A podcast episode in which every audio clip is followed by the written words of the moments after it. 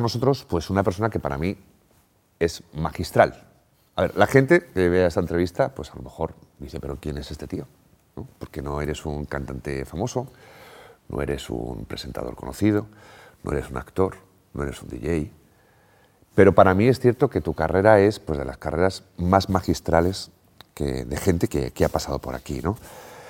Vamos a intentar un poco resolver un poquito este enigma, ¿vale? Eh, todo el mundo ha visto La Casa de Papel, ¿no acuerdo? Así de claro, ¿no? Es la serie más vista del mundo, se ha visto en mogollón de países y los protas de esta serie se escapaban en un camión de reparto de cervezas, un camión de Estrella Galicia. Sí. Bueno, pues este señor, de acuerdo, es el presidente ejecutivo, ¿vale?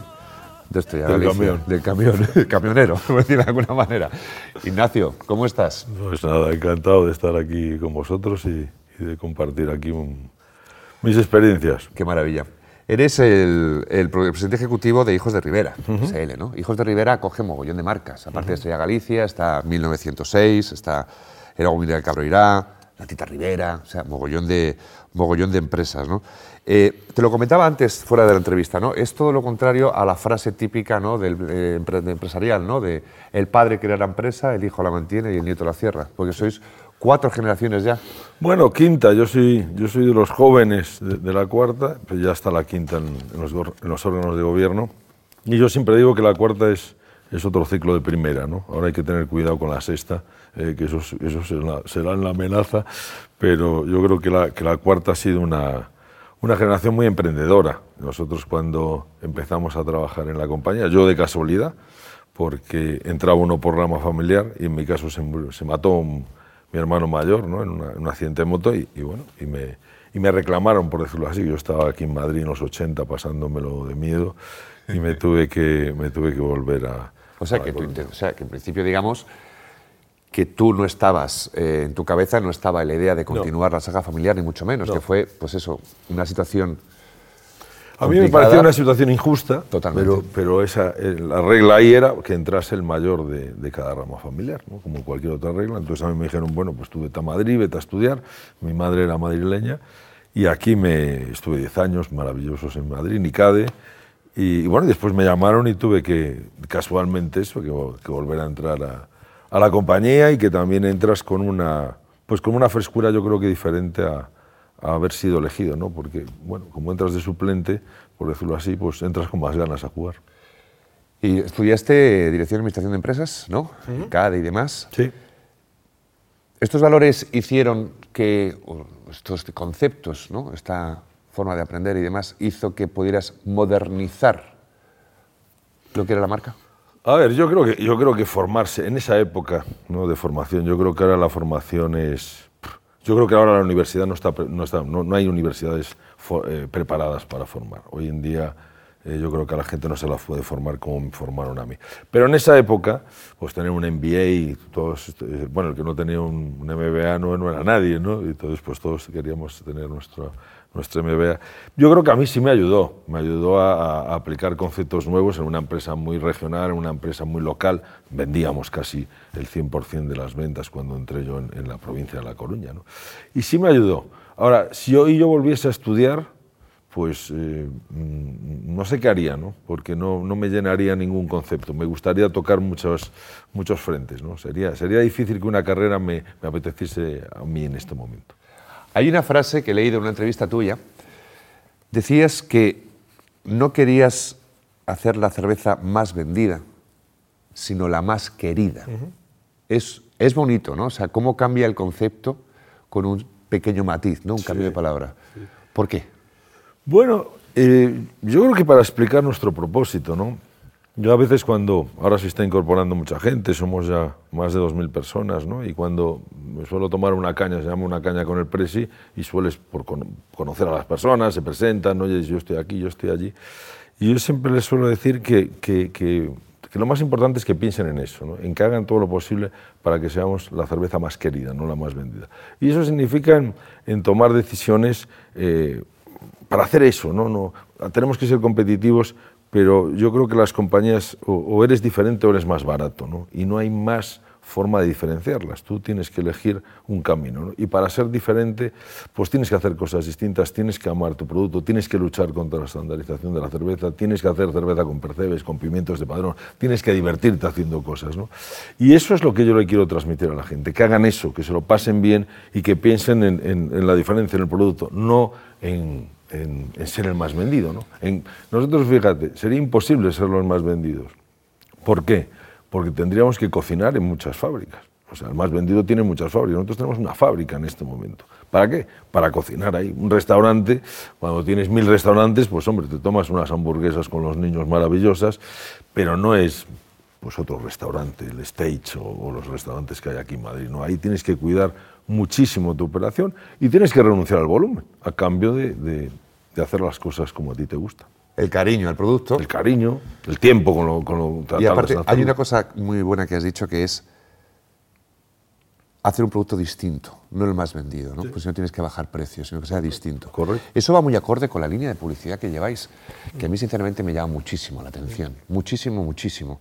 Eh, no hacéis una publicidad al uso, es más, ya es complicado encontraros en medios generalistas. Estáis apostando mucho por, por, pues eso, por la digitalización, Internet y demás. Pero si hay un elemento común en vuestras campañas, es que vuestra marca está en un segundo plano. A ver si me explico. Cualquier otra marca diría, no, no, mi marca que salga la primera si estuviéramos ahora mismo haciendo este programa, ¿de acuerdo? la marca aquí es como que, hay rechazos, como, joder, ya me he metido la marca en la cara. No, no, no. Aquí lo que hace es que la marca acompaña siempre una historia. Es decir, está en un segundo plano, se convierte en un personaje más, secundario, ni siquiera protagonista, pero hace que el mensaje llegue más. ¿Sí? ¿Puede ser que sea ese cariño? Es, vamos, es yo creo que es la forma que tienes de contar quién eres, tu propósito. ¿no? Nosotros hacemos muchísimo. De, cada tres euros, dos invierten en, en sponsorizar gente, como pues Mar Márquez. A Mar lo, lo, pillamos cuando era un niño, no había ganado eh, ningún mundial. ¿no? Y ahora, pues Mar, aparte del pobre de, estar pasando una época pues, de lesiones y fastidiada. Con Carlos empezamos antes de la Fórmula 1. Su abuelo construyó la fábrica nuestra de, ¿En serio? la el abuelo, Antonio. Y, empezamos con Carlos hace, pues empezamos antes de, la Fórmula 1, después estuvimos con el Toro Rosso, estuvimos con el Renault, estuvimos con el McLaren y estamos con él en Ferrari, ¿no? Y, y yo creo que vamos a ser campeones del mundo con él. Y esas historias, y después tienes, tienes a muchos que te salen mal. Aquí solo salen las historias bonitas, después hay, hay muchos pilotos que te pegas castañazos, obviamente. Pero nosotros lo que no haríamos nunca es, y, yo lo siento porque es un, un deportista que admiro muchísimo, es Rafa Nadal. Pero si yo pillase a Rafa Nadal al principio sería el tío más orgulloso del mundo. Ya digo ahora que lo voy a, lo voy a patrocinar cuando se jubile, joder, porque es la forma de, trincarlo, ¿no? por decirlo. Pero tú no te puedes meter a patrocinar al, número uno pagando. ¿no? A mí no me parece, sino que tienes que construir, tienes que tener la historia de... ¿Te gusta el camino, el camino, desde abajo sin duda, la historia de superación? Contar... Eh, contar lo que eres, contar cómo hacer las cosas. No, no, yo creo que hay mucha marca hueca, yo les llamo marcas huecas, ¿no? que suenan y que no hay nada detrás. Suelen poner música, suelen cantar, ¿no? Cuando no tienes nada que decir, pues mejor que, vuelves. que cantes, ¿no? Y nosotros tratamos de, contar lo que somos, ¿no? Con, con, honestidad, que eso también es arriesgado porque también hoy en día tú no puedes decir algo e incumplirlo, ¿no? Porque te castiga el, castigo y además la verdad se sabe, o sea, el, algodón no, no, engaña porque la gente digitalmente, hoy en día saben lo que es una marca realmente, si cuentas milongas te van a enganchar. Entonces eso también te da, mm, bueno, es, es un reto, ¿no? El, ser abierto, el ser transparente y, y, el, demostrar a la gente que tienes tu propósito. Y eso es lo que intentamos hacer, transmitiendo nuestra cultura cervecera, plantando lúpulo, bueno, haciendo todas las barbaridades que hacemos y, y contándoselo a la gente.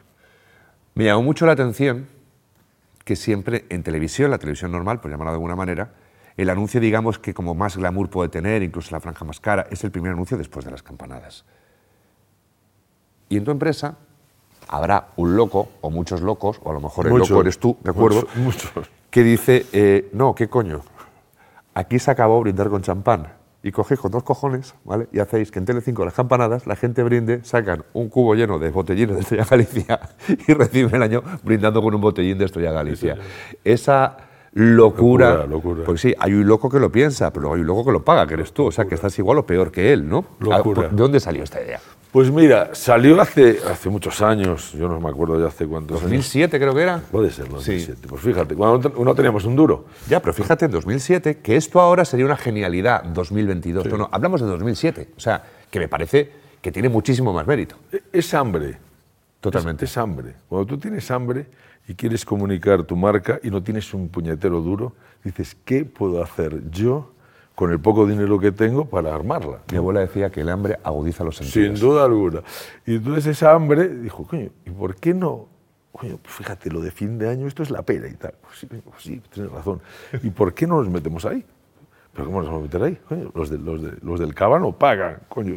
Si nosotros pagamos, claro, casi nos matan los del Cava, porque los del Cava tenían pues, una campaña hecha siempre. Sí, claro, tenían ahí el derecho de pernada, ¿no? Lo tenían ahí. Y nosotros les dijimos, oye, y si os damos nosotros un, un dinerillo, pues os podría tal, no sé qué. Bueno, pues hablando con las centrales de medios, y al final salió el tiro y bueno, fue terrible. Fuimos los primeros en hacerlo. Ahora eh, hay muchísimo anunciante alrededor de, de, de, las campanadas, tal, pero ahí no había nadie. Ahí simplemente salió salía el reloj y después había anuncios, bloques de anuncios, pero no dentro de, no se hacía un product placement, por decirlo así, de las campanadas. Hay una cosa que me llama también bastante la atención y es que tú lo has dicho antes, dice, no teníamos, no teníamos dinero, pero queremos hacerlo, o sea, volvió otra vez que el hambre agudiza los sentidos y demás, creo que falta imaginación. O sea, te pongo un, un ejemplo, ¿vale? Eh, vemos los Goya, joder, es que la gala, es que es un coñazo. Claro, es que los americanos, claro, como tienen tanto presupuesto, no, no es un tema de presupuesto, es un tema de creatividad, de imaginación.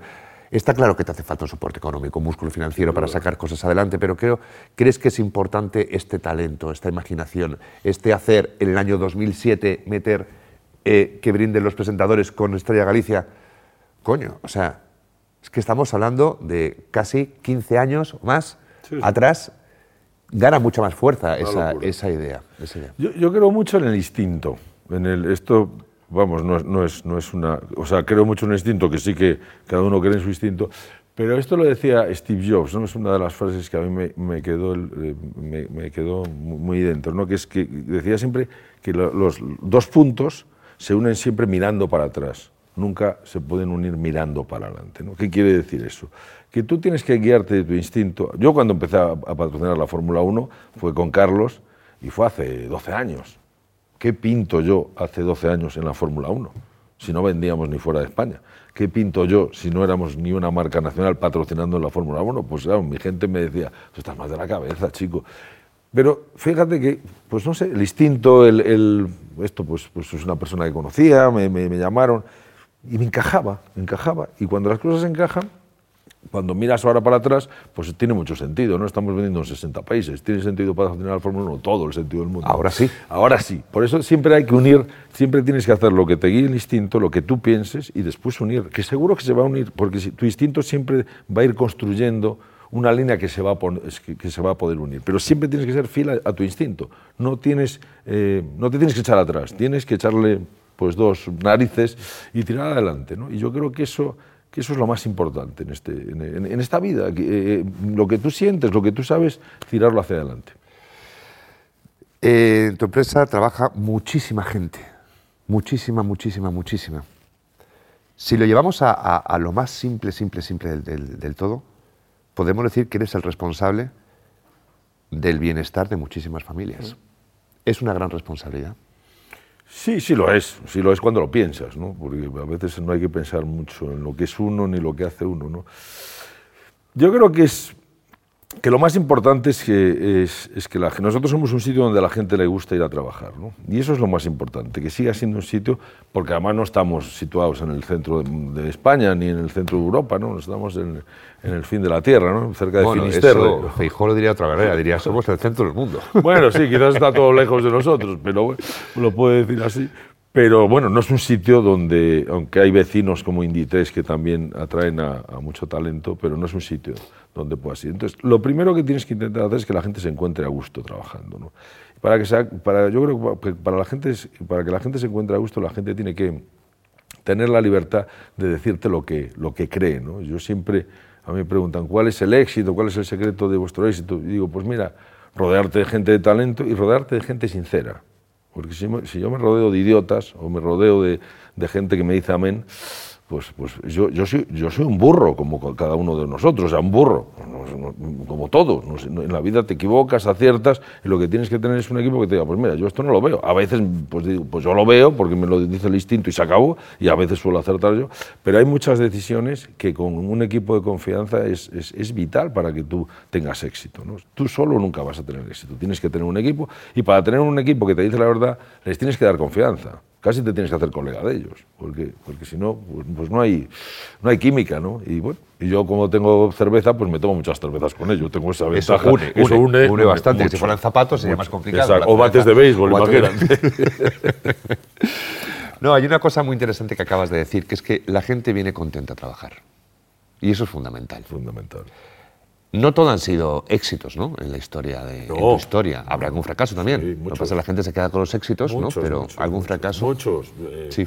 Bueno, yo me la he pegado pues, muchas veces. Me la, me la, he pegado en la internacionalización muchísimas veces en muchos mercados. La primera vez que fuimos a, a Brasil nos pegamos una castaña pero bueno, lo hicimos todo mal y, era mucho ímpetu, mucho venga, vamos a Brasil y vamos, que es el segundo mercado del mundo, ahora ya lo estamos haciendo mejor. No sé, en mil, en mil decisiones de distribución, de, toma de decisiones de, de, empresa, en comprar empresas que al final, en lanzar productos que has lanzado antes de tiempo, cervezas filtradas en frío que las lanzamos antes de tiempo porque no se entendía ese concepto. Bueno, a veces eres nervioso y, y no puedes parar y no, y no... A mí eso no me molesta porque yo creo que hay que que hay que tratar de innovar y, a eso darle, pero te equivocas en muchas cosas. Lo que tienes que hacer es, yo creo que la innovación es equivocarte. Yo toda esta gente tan perfecta que nunca se equivoca y, que innova tanto, pues lo que son unos copiones terroríficos que no innovan nada, lo que están es copiándole al, al, lado y espiando a todo el mundo. Tú para innovar te tienes que pegar un trastazo y de ahí tienes que aprender y de ahí empieza, ahí empieza la innovación. Y hay que equivocarse, sin duda.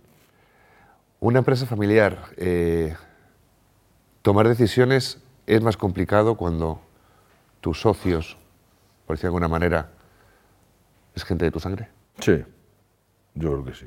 O sea, ser presidente ejecutivo en una empresa familiar no, no, es más, o sea, yo creo que es más fácil que lo fuese una persona de, de fuera de la compañía. ¿no? Estamos hablando de cuarta generación del padre al hijo, pues es bastante lógico que pase el, el, el, legado, ¿no? Hasta si quieres, bueno, pues si el padre tiene dos hijos, entre esos dos hijos, pues que pase a la, a la tercera generación, pues bueno, pues habrá cuatro candidatos, pero claro, en cuarta generación, pues somos tropecientos, ¿no? Con lo cual, eh, primero, internamente, pues, pues siempre hay los conflictos que hay en cualquier familia, todas las familias tienen conflictos, pues una empresa familiar, aunque, aunque tenga una empresa, también tiene los mismos conflictos que tiene una familia, ¿no? O sea que es así. Y después, a mí me molesta mucho sobre todo la visión externa, ¿no? Que siempre te, te tildan como, como que a ti te lo han dado, ¿no? O sea, tú, tú como eres Rivera, pues has heredado el ser eh, pues el que lidera la compañía. Y, y, a mí eso sí que me duele mucho, ¿no? Porque no, hay mucho trabajo, hay mucho,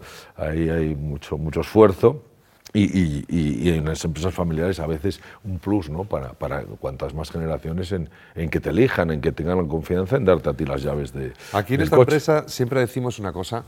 Me dice Pablo, CEO de la empresa, me dice una frase que a mí me, me llamó la atención cuando la dijo en su día y, y, es una verdad enorme. ¿Probamos esto? Vamos a probarlo. Pero tú, ¿cómo lo ves? Me puede gustar, no gustar, pero aquí quien tiene que hablar son los números. Exacto. Y así es, ¿no? ¿Cuál es la virtud? Pero, pero los números, déjame que te diga una cosa, sí. los números siempre son la consecuencia de lo que haces. No, o sea, los números no hablan solos. Quiero decir, porque si todo, si todo lo ciñes a los números, los números Está nunca claro. vienen. Los números son la consecuencia de tu locura. Y puedes tener una locura que no trae números y otra locura que trae... Pero son siempre eh, el resultado. Está bien que, que, que, sean azules, pero a veces hay que, tienen que ser rojos para que sean azules los siguientes. Sí, aquí también decimos muchas veces que, que el dinero es la consecuencia del trabajo. Sin, sin duda. Eso no tiene duda. Eso es la, la, lo del algodón, no sí, engaña. Totalmente, así, sí, es. así es. ¿Qué virtudes destacas o a la hora de contratar a, un, a una persona? ¿Qué virtudes? ¿Qué, qué, qué buscas? ¿Qué, ¿Qué necesitas? Bueno, busco, busco que esté vivo. Que, sea una persona viva, que sea una persona con hambre, que, que le apetezca, que busco por qué le gustamos, ¿no? cuál es su apetencia. Nosotros somos una marca muy, muy, muy, que, muy que se tatúa mucha gente la marca, ¿no? muy, muy, bueno, que mola. ¿no? Y, y entonces buscas que tenga eso, ¿no? que tenga, oye, ¿por qué te vienes a La Coruña desde Madrid o desde Barcelona o, o desde Londres o desde a trabajar con nosotros? ¿no? Bueno, porque me habéis llamado la atención. Eso buscas que el tío tenga algo que no, que no quiera solo un sueldo. ¿no? Y después, evidentemente, buscas talento, que sea un tío, pero no talento que venga con 18 máster y con 25, eh, yo creo que eso ya es del, pasado. Y que, tenga vida, ¿no? O sea, que, se- que, haya- que es un tío que haya rozado, ¿no? Con gente, ¿no? Porque, porque las personas tienen que, el conflicto de, de convivir es importante, ¿no? Y nosotros somos una compañía de convivencia, de, y además convivimos con bares, o sea, estamos todo el rato rozando, ¿no? oliéndonos. eh, eh, estando juntos, ¿no? Pues que tenga eso, que tenga esos valores y después que tenga valores, evidentemente, que sea una persona honesta, que crea en sí misma, porque nosotros, yo, vamos, no está mal que lo diga, pero somos una marca honesta, o tratamos de ser una marca honesta, no tratamos, tratamos de contar lo que hacemos, pero no tratamos de contarle una milonga a nadie. Y eso es un poco lo que, lo que intento oler, ¿no? Que no me da tiempo a olerlos a todos, ¿no? Porque, pero por eso me tomo una caña, como te decía antes, ¿no? Porque ese, ese feedback, esto me pone muy nervioso, ¿no? Diga al presidente, parece que viene, no sé, un tío, un extraterrestre o algo. Pues mira, yo soy igual que vosotros, la caña suaviza y tal, y entonces ellos te cuentan tu- su vida y lo que sienten, le haces preguntas, y después me preguntan cosas a mí, y, y- y para mí es muy bonito, y además te hacen preguntas incómodas, ¿eh? Siempre, porque como es abierto... Me gusta y- mucho el concepto de, de la caña. Sí.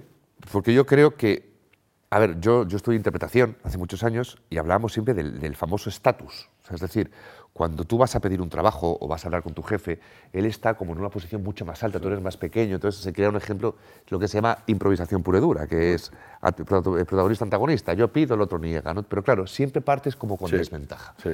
Este concepto de cerveza, el momento en que se suaviza ya esto de te viene el coco, no, no, sino que, oye, te igual. Vamos a tomar una caña, coño.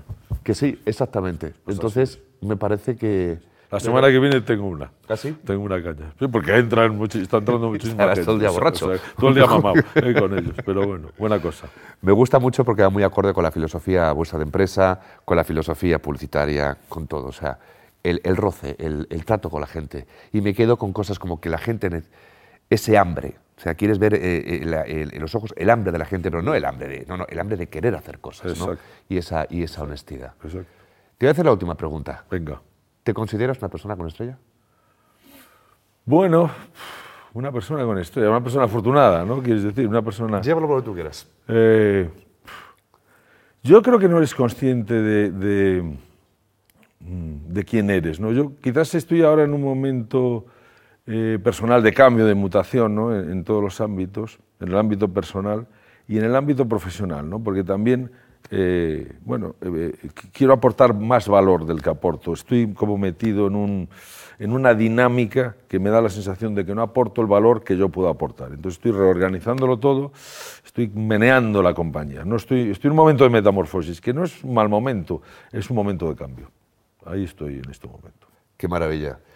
Ignacio, un placer hablar contigo. Placer te agradezco mío. muchísimo la charla. Te voy a pedir un favor. Eh, no sé si te va el mundo graffiti. Sí, bueno, no me va, pero vamos, no se hace ¿Nos haces dibujo aquí un algo para Sí. ya dejar tu Claro- sello aquí en Magistral? claro que sí. Venga, pues vamos a hacerlo. Venga. para acá.